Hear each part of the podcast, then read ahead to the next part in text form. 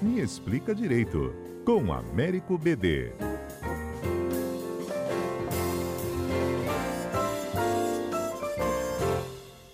Estava falando de Covid agora, vou continuar né, nesse debate da Covid contigo por conta desse debate envolvendo omite, divulga, divulga parcialmente, esses dados do Ministério da Saúde, BD.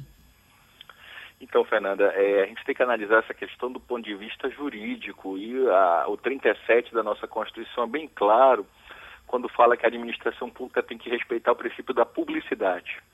Então, no meio de uma pandemia, não há dúvidas de que há uma obrigação constitucional do Poder Executivo de fornecer e informar de modo adequado e com transparência o que, tá, o que está acontecendo. Então, ontem mesmo teve uma decisão do ministro Alexandre de Moraes muito importante, no qual ele é, obrigou o Ministério a prestar as informações, prestar os esclarecimentos. E quando se fala em prestar esclarecimentos, tem que ser a tempo razoável, num horário razoável, que você consiga, de fato, ter dados confiáveis. É preciso ter muito cuidado com isso, gente. É, tem uma frase clássica do 1984, do George Orwell, que é uma frase que sempre tem que ser citada, que ela fala mais ou menos o seguinte: quem controla o passado controla o futuro, e quem controla o presente controla o passado. Então nós não podemos permitir que haja de nenhuma hipótese, por mais bem intencionado que esteja alguém, é, que haja adulteração ou equívoco nos nossos critérios numa apuração de fatos tão relevantes para a nação quanto esse. Perceba, Fernanda, que independente da atitude do governo, já teve uma reportagem muito interessante mostrando o problema de que alguns estados estariam, houve um aumento substancial de mortes por síndrome respiratória. E aí você não sabe o que se assassino respiratório era um tipo, na verdade, de Covid que foi mal enquadrado ou não. Então a gente precisa uniformizar os dados.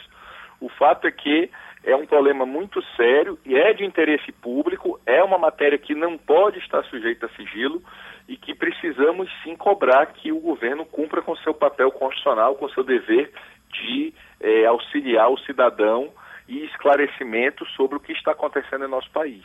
Então, infelizmente, é, tudo indica que houve um problema, tanto que o ministro Alexandre de Moraes deu a decisão ontem, é, ratificando essa, confirmando essa necessidade constitucional de transparência nas informações. Mas isso pode ser uma decisão de um presidente? Essa não é uma decisão que é, que é pública de toda a nação?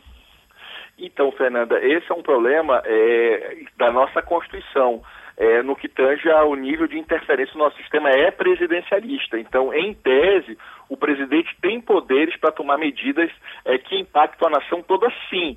Esta medida, ele, é, ela é uma medida que não foi adequada porque ela viola o 37.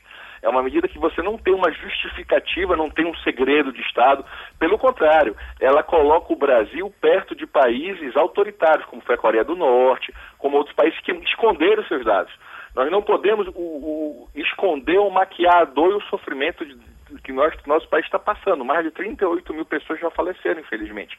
Então nós precisamos, de fato, de ter uma política de dados transparente, que possamos enfrentar o que está acontecendo é, dentro dos padrões científicos, dentro daquilo que há recomendações de razoabilidade, de prudência, de equilíbrio. Então, o presidente pode muito, mas o presidente não pode tudo.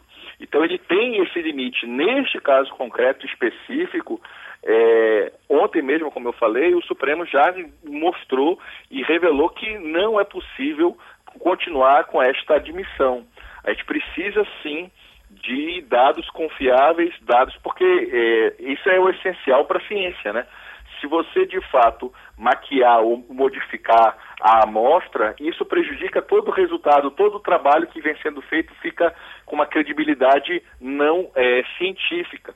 Então isso é muito, é muito sério e é muito importante que dentro do direito se encontrem mecanismos de impedir, como foi feito, que isto permaneça.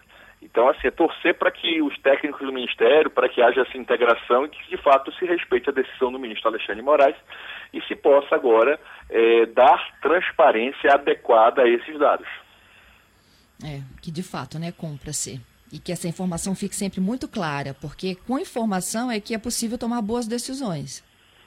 Perfeito. Veja, a, a, ideia da publicidade da administração pública é justamente para que se faça um controle de transparência, se faça um controle sobre a, de que modo o governo está atuando. Isso faz parte da democracia, isso faz parte de várias questões fundamentais no nosso país.